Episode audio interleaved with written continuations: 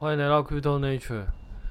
最近 Visa 它出了一个报告，那这报告是跟 Solana 相关，他讲了一些大概他观察，或者说他对 Solana 做一些调查，然后他给了一些结论。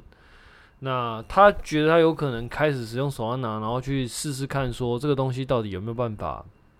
就是有没有办法被他们采用啊。目前看起来，他们自己的结论是：诶、他们对于这个东西的结果是保持一个正向的态度，然后他们可能会去尝试着用 Solana 去试试看，说这是不是符合他们的需求。我觉得就结论上来看，呃，整个消息来说是正面的，只是说，嗯，到底它可不可以对 Solana 或者说整个加密货币的应用的方向去发展的这个进程，会不会有一个不错的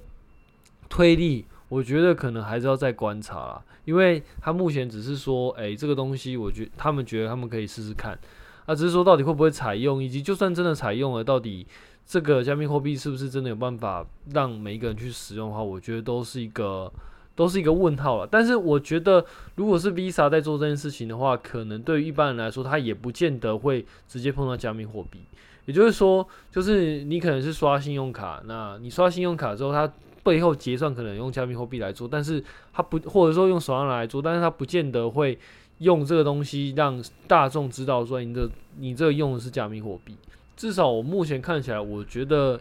如果我是他们的话，我会比较倾向于这样的做法，因为你让一般使用者接触到加密货币的话，可能还会有学习成本的问题。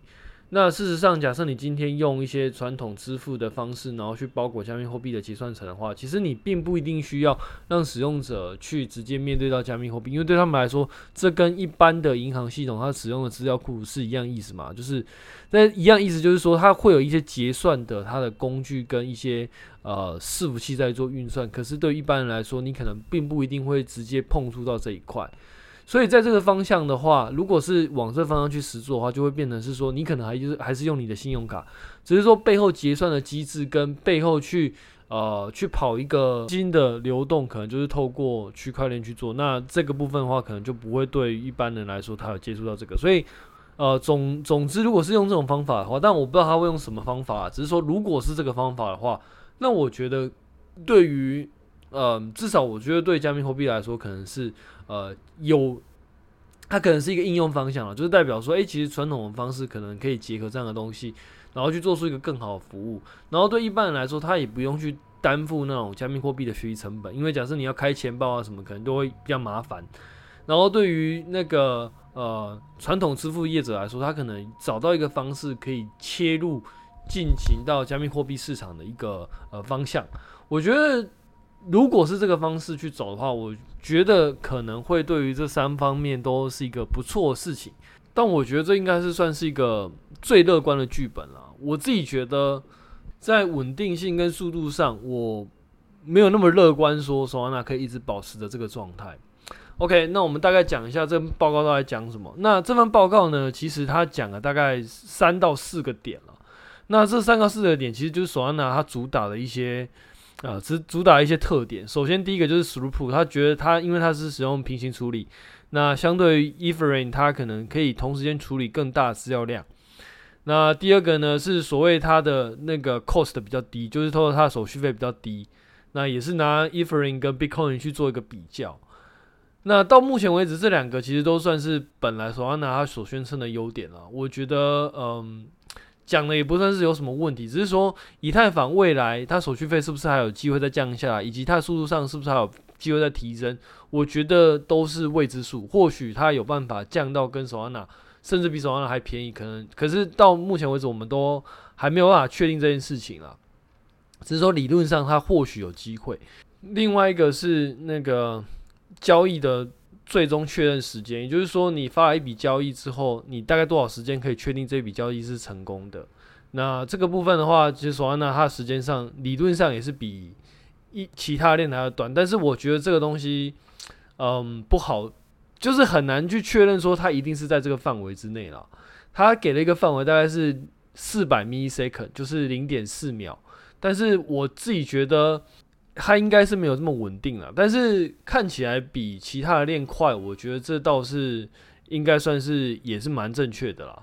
至少目前为止我看到是这个样子。然后还有最后一个是那个它可以维护性，就是说它有很多的 node 跟那个 validator 去做整个链的维护，所以它比较不容易垮。但是这个的话，其实我们都很清楚嘛，就是自从自 Solana 开开链以来，到目前为止宕机也好几次嘛。我记得印象中好像有八次到九次左右吧。所以呃，这个 maintainable 到底它会不会？呃，目前至少，呃，从今年的二月或三月开始，它到目前为止都还没宕机嘛。那这个不宕机的故事到底可以延续多久？其实我们也不太知道，只能说就是至少到这个六七个月以来，它目前为止还是没有宕机的。啊、至于稳定性的话，我觉得还是要打一个问号了。总之，目前 Visa 这份报告里面就提了这四点。第一点就是平行化处理，所以它的 throughput 比一般的链来的高。第二个，它的手续费比较低。第三个，它的那个交易的确认时间比较低。第四个，它的 maintainable，就是它有呃很多 node 跟那个 validator 去做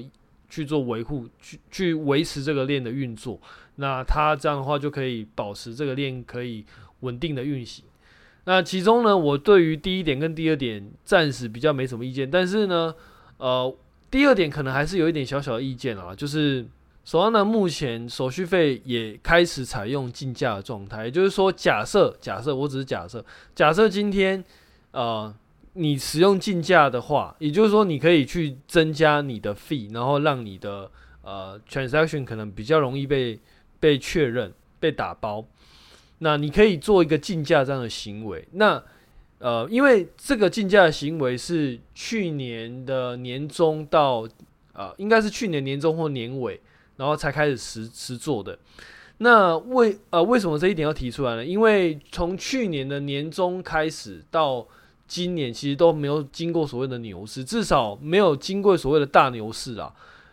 那也就是说，它的交易没有到非常的频繁，那交易量也没有到非常的大。那相对于之前二零二一年甚至二零二零年，它其实那个时候是加密货币的牛市嘛，其实大家都知道，那那个时候交易量就很就很庞大，所以在那个时候其实就会衍生出一些呃额外的问题，比如说像以太坊可能就交易量拥挤，所以手续费变飙超高。那我相信 Visa 这份报告里面，它可能采用的一些手续费可能也会涵盖到一些过去的手续费，但是那个时候的手续费比较高呢，实实际上是因为。呃，也不能，应该说有一部分是因为那个时候就是交易量就很大，那大家为了要竞价，所以就是一直不断的把手续费价格拉高，然后去想办法让自己的 transaction 可以被报到那个那个 block 里面，所以在那个时候你就会就是大家就会疯狂竞价，所以在那个时候你的手续费变就会就有可能会变超高。那 Solana 呢，现在其实也是有竞价的系统。那假设假设未来我们有一个呃，可能会有牛市的话，那那个时候如果交易量真的拉起来了，它的手续费是不是还能还能够维持在这个状态呢？这个就比较需要，就是需要时间来告诉我们了。所以我觉得第二点的话，它可能会可能不成立的，就是说，假设今天当交易量非常大的时候，会不会那个时候 transaction fee 就不像现在这么便宜了？我不知道，但是这可能会是一个状况，我们需要考量了。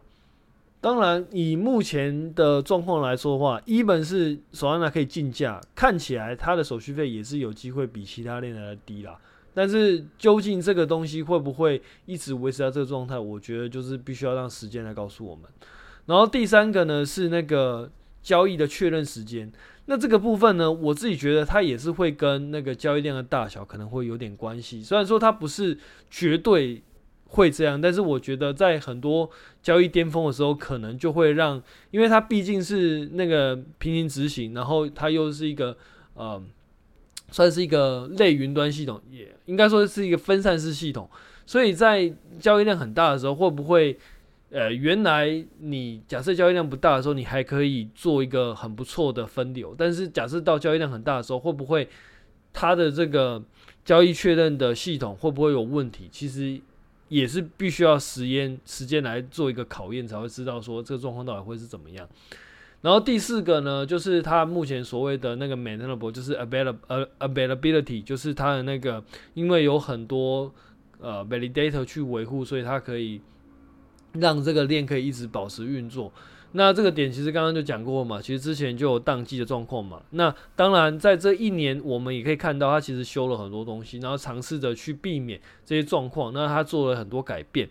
但是呢，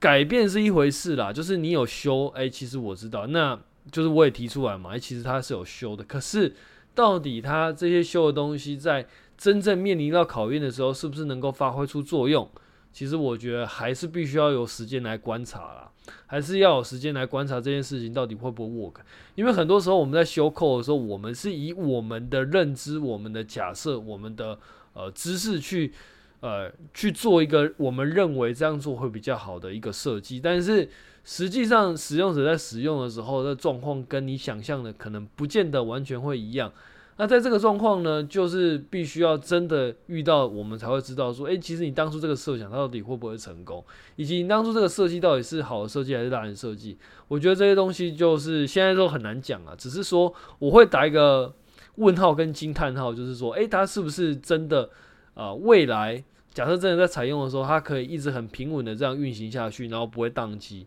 我自己是打一个问号跟一个惊叹号了。那当然，我也可以打一个观察号，就是说，嗯，我们需要时时间来进行一个观察。其实我现在也不敢说死，就是说，啊，它一定一定没有问题，跟一定会有问题。我我自己给的这些评论呢，倒不是说我需要唱衰索安娜，因为自己这个链本身我也是我自己的持币之一，所以其实呃，我是站在多方呃的这个角度去看待。但是说，嗯，我自己觉得。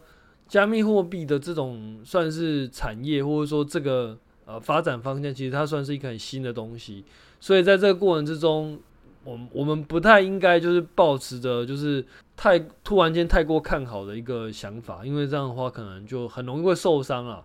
因为其实还是有很多变数啊。因为它现在 Visa 也不是说现在就采用，它只是说我现在会开始去尝试这个东西，然后试试看这个东西跟我们自己的需求有没有办法去做一个。Fit 的动作，就是假设我今天试了，然后我发现、欸、这东西好像真的可以改变的话，或许他才会就是慢慢的去采用，但是也或许就是这篇报告发了，那可能两三年之后，其实都没有看到他有做什么东西。我自己觉得状况比较偏，就是有可能也会往这方向去发展，所以其实很多时候就是还是很难说啦。反正我自己的看法就大概是这样了。那当然也不是说你现在要去买索安娜，这边的一贯调性其实都一样啊，就是我并不推荐一般人会去买这些东西，因为其实对一般人来说，这东西的呃变动性跟可能可以遇到的风险，其实跟它目前，尤其是现在，尤其是现在你能够取得报酬，好像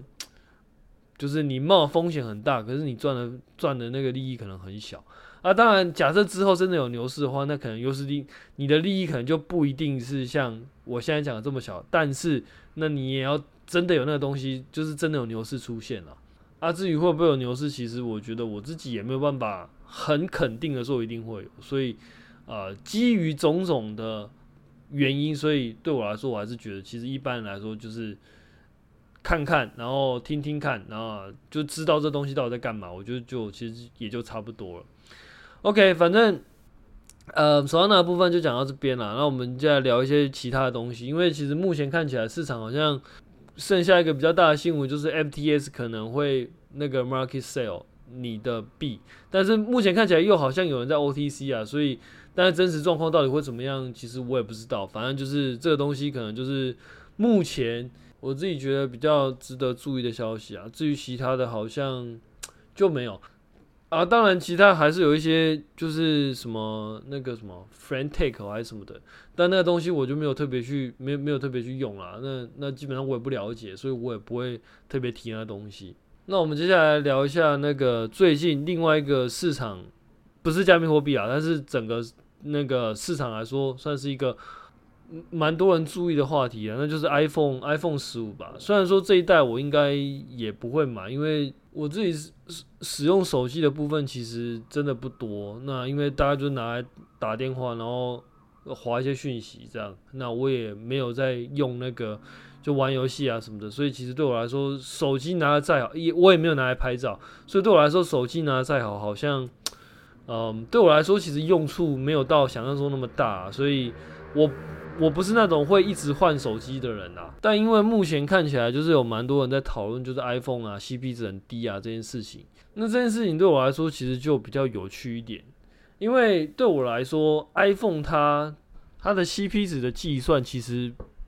并不一定是那么简单。当然这是我自己个人的看法啦，就是呃，反正我我就分享一下我自己的看法。首先我自己呃，Android 跟 iPhone 我自己都有用过，我有用过 HTC，也用过三星，也用过那个 LG，那都用呃，至少加起来应该有用过五六年以上啊。呃，应该超过，应该用过，应该用了大概六七年以上。那呃，iPhone 的话，大概用了三年。那当然，这这中间当然以前就是就是，反正就以前比较没什么钱嘛。那那个时候就是手机真的买不下，就是 iPhone 手机对我来说那个时候真的有点贵，买不下去。所以那个时候就买那个比较便宜的，就是 Android 手机。最早是买 HTC 啦，就是在呃，我还是。学生刚毕业的时候，那时候就真的没什么钱，所以那个那个时候就是买那个 HTC，大概一支好像三四千吧，四五千，忘记了，反正那好好几年前了。反正就是我两种都有用过啊，所以我自己会觉得我的感想应该算是有一点参考的价值，而且我 Enjoy 用的时间其实还是比那个 iPhone 多。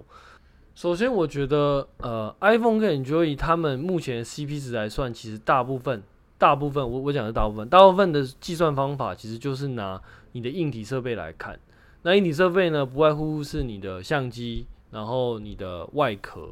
然后你的晶片，你的晶片运算力，那你有没有 GPU，然后你的荧幕，你的喇叭，诸如此类的。然后还有什么 Type C，就是 Type C USB 二点零、USB 三点零这种的，就是属于是硬体的比较。那呃，以 iPhone 来说的话，它的硬体比较不管呃，其实不也不单只是 iPhone 啊，其实 iPhone 然后 Mac，其实他们的硬体的运算力的比较，一直以来其实基本上都是输 Windows 或者说 Android 的那个手机。基本上，如果你从那个 CPU 或者是说 GPU 的运算力来看，其实你会发现，基本上 Mac 的规格应该都是屌输了。都是屌输 Windows 跟 Android，所以如果从那个硬体的 CP 值来看的话，确实你使用 iPhone 或者说你使用 Android 的话，其实你用 iPhone 感觉好像你是一个盘子，但事实上就我自己个人而言，我会我我在算所谓 CP 值的时候，其实并不一定只会去算就是硬体的部分，我会把那个软体的部分也一起算进来。那可能就是我们一般人会想到说，其实呃。Apple 那边在软体上面有的，其实 Android 其实都会有，呃，比如说像那个 App Store，那可能就会有对应的 Android Store，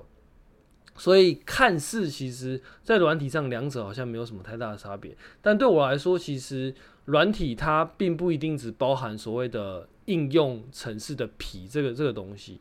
简单来说，就是说我 Android 它的特色其实就是它，嗯，那个 Google，当当然这是我自己目前所理解啊，当然如果中间有讲错的话，你可以回复在那个 SoundCloud 的回复区里面。如果我发现，哎、我讲错话，可能之后还会再做一个修正。那欢迎打脸了。那原则上来说，Android 基本上它的 source code 是由 Google 那边去做维护的。那每每年或者说每个季度，它可能会更新一些版本。那众多的手机商可能就会拿这个公版，然后去进行一个就是修改成自己的版本。那基本上呢，在这个时间以来，你拿到这个软体的版本，它还要针对于下一个时代，你可能用 ARM 的，比如说联发科或者说高通他们的晶片，然后用你你要想办法将这个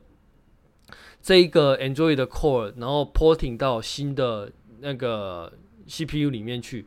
当然，这个过程之中，其实供应商都会帮很多忙啦，比如说像联发科或者说像高通，他们可能都会提供一些。必要的援助，然后想办法让这个时间缩短一点。然后本身 Android 在开发的时候，它也会尽可能的去呃 fulfill 不同的 core 去做不同的版本。也就是说，像 Android 的话，它可能会有很多不同的晶片的版本，所以让这些玩家可以把那个 Android 的 core 跑在不同的 device 上面。那之前我记得好像会有那种车载系统，它也是跑 Android，其实大概就是这个意思，就是。它因为我们一般来说 CPU 的话，可能会有很多种不同的嘛。那比如说像 Intel 的，比如说像 AMD 的，比如说像那个高通的，比如说像联发科的，然后像华为的，其实它都会有不同的不同 CPU 的架构。当然，那个手机的部分的话，应该都是目前啊，目前当然目前来说应该都是 ARM base 的嘛，ARM base。所以那个那个高通、联发科跟华为基本上应该都是 ARM base，但华为嗯。他们好像有他们自己的 OS 啊，就是之后好像就是用他们自己的 OS，所以华为可能先不看了。但是联发科跟高通应该都是同样同样的状态。所以当我今天是做手机的，我可能就必须要从这些供应商，透过这些供应商帮忙去帮我去帮我整合下一代的 Android 的 Core，然后。那这还只是刚整合有你你你只是把这个 Android 下一代的 Core，然后把它 porting 到这个 CPU 里面去，然后确保它跑起来是没有问题的。然后接下来你还要花时间去整合你的 UI，就是你的 UI，嗯，长怎么样？因为每一家公版可能拿到拿到的东西都大同小异嘛。那这个时候你就要把那些 UI 跟 interface 把它换成。你你希望你的手机长什么样子？也就是说，比如说那个色调可能不一样嘛，那操作方式可能不一样嘛。但是不可不可否认的就是说，它其实核心的东西都一样。所以一般来说，假设你今天这个 performance 是这样的话，其实你在各家 Android，呃，除非你的 CPU 的运算能力是不太一样的，不然的话，其实你的 performance 应该都会差不多。那另外一个就是说，你要花多少时间去做调教？基本上，我们每一代拿的手机，那跟每一代 Android 出来的时间，其实它的时间上应该都会蛮紧的。也就是说，我明年要出手机，我可能今年或者说今年年初、今年年中，其实我都就已经知道决定大概是应该要怎么做了。所以它。能够给你去优化各种不同的 application 的 interface，跟去整合做软硬整合时间，其实就没有那么多，因为你根本不知道 and 或者是说你能你能够掌握 Android 开发方向的的那个权利其实是有限的，就是说你比较难去影响说，诶 Android 应该要怎么开发，甚至你也很难去决定说它的开发方向是什么。那它的开发方向跟你希望你的手机的开发的那个实作的方向，它会不会有什么冲突的地方？其实这些东西都是一个未知的状态。那这相对于来说，苹果它就比较不会有这个问题，因为对它来说，CPU 因目目前来说，CPU 也是他自己搞的，然后各种 ASIC 也都是他自己弄的。那呃，手硬体呢，其他的硬体，包含你要用什么音源晶片，其实很多时候它都可以自己做掌控。然后 OS 也是他自己写的，然后那个 App Store 也是他自己用的。就是他今天把所有东西都掌握在一起的时候，当然缺点可能就是说他没有办法像其他公司很灵活的去做，呃，就是把东西裁出去，所以这个东西可能成本就会比较低，因为你发包出去嘛。那对很多公司来说，他不用自己养一个 team，比如说你 CPU 是养一个 CPU 的 team 的话，然后你 OS 养一个 OS 的 team，Cloud 养一个 Cloud 的 team，那 UI 养一个 UI 的 team。其实你每一个东东西都 in house 的话，其实它的代价就会比较大一点。但反过来说，就是说，因为它代价比较大，所以相对来说，它可以比较容易的去掌握。诶，我的 driver 应该要怎么写？那我的 application 应该要怎么设计？我 user interface 应该要我的哲学概念是什么？那我今年是这样，明年是这样，那后年又是怎么样？其实它可能可以有更多的时间跟更多的权利去掌握，说我的手机应该要长怎么样子。可是对于 Android 来说，其实他们能够，也不是他们，也不一定是他们不想做，而是说他们不一定有那个时间。因为第一个就是 Android 的开发方向也不是你能够，至少我知道不是，它是一个算是一个 community 去做决定的啦。虽然我我自己觉得 Google 应该有很大的裁量权了，所以在这个状况下，很多东西也不是你能够决定。当然，你也可你可以透过观察或者说掌握。或者说跟这一些 community 做互动，然后你可以事先的大概知道说未来的开发方向是什么。可是，呃，你也只是先知道而已，但它到底会最终会变成什么样子，以及它讲的这些功能，它到最后实作出来会是什么样子，其实可能你是没有办法去做一个掌握的动作。那这个东西就跟苹果它所处的状况会有比较不太一样的地方，所以我。我自己在用这这两种不同阵营的手机的时候，其实我会发现，就是说，苹果它很多时候它做的一些东西，其实会跟它的硬体以及它的 driver 其实都有一个很好的搭配性。可是你在看 Enjoy 的时候，其实我自己会觉得，其实很多东西它的那个就是它的密合性没没没有那么高，就是很多时候就会觉得这个东西它的设计跟这个。手机的使用方式好像就是怪怪的，但相对于苹果来说，他自己做的那种，不管是设计的风格，还是他 driver 一些设计，其实都是一个，就是看起来好像就是它比较有那个设计的一致性在。然后另外一个点就是说，假设你今天如果你觉得 iPhone 跟 Enjoy 他们的用起来的状况差不多的话，那今天它在比较低的硬体规格下，它可以做到跟呃，在 performance 上还可以做到跟就是硬体规格比较高的那个手机的话，就代表其实它硬体软硬整合其实是非常厉害的。我自己觉得软硬整合在手机的这个部分的话，我觉我我自己觉得它在这个部分是有把分数拉回来的。然后还有一个点是我想提的，就是说，呃，以苹果这样子的使用方法的话，就是它全部都是它自己的话，其实它会有一个很。我我自己会觉得一个很不错优势就是，未来他在做那种 machine learning 相关应用的时候，其实他会更容易的去做。就像我之前提到的，machine learning 的很多演算法，其实它它的资料跟它的演算法以及它的计算硬体，其实它都会有一个，嗯，算是一个很强烈的搭配性。我自己觉得这种东西跟其他的类型的。呃，ASIC 的设计方式会有点不太一样，因为有很多 ASIC 是，比如说你处理音源的，比如说你处理那个影像的。那当然有很多处理影像的，假设你比如说你是电视影像的，那你可能可以一下子用它的，一下子用它的。但是，嗯，类神经网络，或者说，因为我们现在用的很多像是 ChatGPT 啊，它们其实大部分都是背上类神经网络，但类神经网络它其实对于你的就是你这个架构跟你的资料跟你的硬体其实会有呃，就比如说你某一个硬体你在用在这个架构下你可以跑得很不错，但是你这个硬体假设放到其他架构下，你可能就跑得并不一定那么好。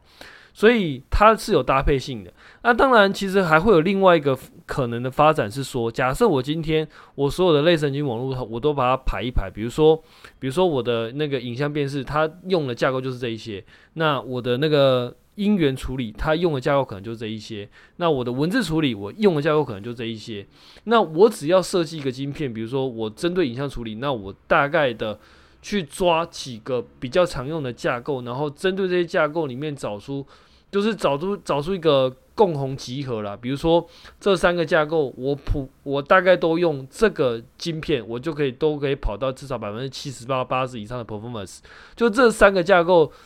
这三个类神经网络架构，我用这个都可以发挥我这个晶片的百分之七十到八十的 performance 的话，那有可能它。就不一定那么需要去考虑到，比如说我自己的架构，我自己的资料，必须要自己设计自己的晶片。可能你用其他人的现有的 solution，你也可以跑到百分之七十到八十的 performance，可能也已经够了。但是呢，目前来说，在我们还没有到那个时，在还没有到那个阶段的时候，我自己觉得。嗯，我自己用我自己的应用，那我用我的资料，那我用我的架构，那我自己设计我自己的晶片，专属的这个架构跟资料去做这个方式，可能就会有更好更好的 performance。而这个部分的话，就是苹果目前来说，它真的是一个呃，它最擅长的地方了，因为什么东西都是它自己写的，所以对他来说，他要去调整 ASIC。或者说用 ASIC 去搭配它的资料，或者说他要去在 ASIC 里面去做一些 load balance，比如说什么时候让 CPU 做，什么时候让 GPU 做，什么时候让 ASIC 做，然后什么时候去做切换。我相信对于苹果来说，它都可以做到一个，因为东西都是它自己的嘛，所以它自然而然就可以做到一个很不错的一个调整。那我相信 performance 应该也是有机会，应该也是它是它是最好。可是呢，因为我们也会知道，就是说，像可能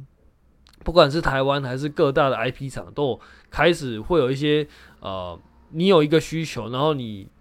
假设我是一个 IP 公司，那你有个需求，你就你告诉我，那我帮你设计你的晶片出来。那假设大家的需求都差不多，比如说我们都是做影像辨识的公司，那我们的影像辨识 neural network 可能就是那几个。那我就像我们刚刚讲，我或许会有机会，就是说，哎，我知道，呃，百分之八十的影像处理可能都是用哪几种的。啊，类神经网络架构，那我只要针对类这一种类神经网络架构，把它做到最好，那几乎就是这个市场几乎就是南瓜了。那当然，我必须说，就是说这样子的做法，它的 performance 理论上不会比我专门为我自己的 application、我自己的资料去做一个自己的 seek 来的好。但是，假设一个晶片它可以跑到七十八十，我觉得在 performance 性价比来说，可能也是够。那这个问题又回到我们刚刚一开始讲的嘛，因为你用别人的 solution 的话，那你最多就只能到跑到七八十。那虽然，嗯，它只能跑到七八十，但是它比较便宜。但是 Apple 的做法可能就是说，它可以跑到发挥这颗晶片百分之百的功能，可是它的售价可能就比较贵，因为你是专门的为这个 application 做设计的嘛，所以理论上你的成本来说就会比较高。所以这个时候。假设这两个晶片同时被拿去不同的厂商里面去做手机的话，理论上来说，嗯，就是第二种的做出来的手机会比较贵，啊，第一种的做出来的手机会比较便宜。那但是就有点像是说我们现在遇到的苹果的手机跟 Android 阵营的手机嘛，啊，只是说你要选哪一个，我觉得都可以啦，因为这这个就是它没有。完全都是优点的嘛？你今天比较贵，它可它可能有它的好处啊；你那边比较便宜啊，它可能它的缺点。只是说这个缺点能不能接受？那那那个优点你想不想买单？这样而已。只是说我会觉得，我们今天在讨论一些手机的性价比的时候，我我自己会比较倾向于就整体来看了，而不是只单看就是硬体。因为对苹果来说，它的设计的概念其实看起来一直都是往啊软硬整合，然后尽可能将所有硬体跟它的手机。的设计发挥到一致，然后尽可能在这一致上，然后把那个 performance 拉到最好。我自己觉得它一直以来的习惯都是这个样子。那当然包含但不限于手机，比如说它的 Mac 其实也是一样的意思。尤其是之前我有看到一个报道，就是说，嗯，用它的那个，它有一个 Mac 的 server，那这个 server 里面可以去跑那个类神经网络，那它可以跑到应该是 Llama 2的。七十四 billion 的 parameter，也就是说它的记忆体可以拉到一百三十几。当然你自己也可以用啊、比如说组四三到四张的四零九零，你可能也可以去做到一样的事情。可是不管是从外观上，还是从跑的那个效能上，看起来目前来说应该都是苹果会比较好。啊，只是说，当然你自己买四张显卡自己组，你的弹性就会比较大嘛。因为什么时候拆一张出来去做其他的都没什么问题。可是，就是比如说你可能玩游戏啊，干嘛，你就会比较有弹性，或者说你突然间你不想要一张这么大，就是一台这么大，你可能把它拆两台，我觉得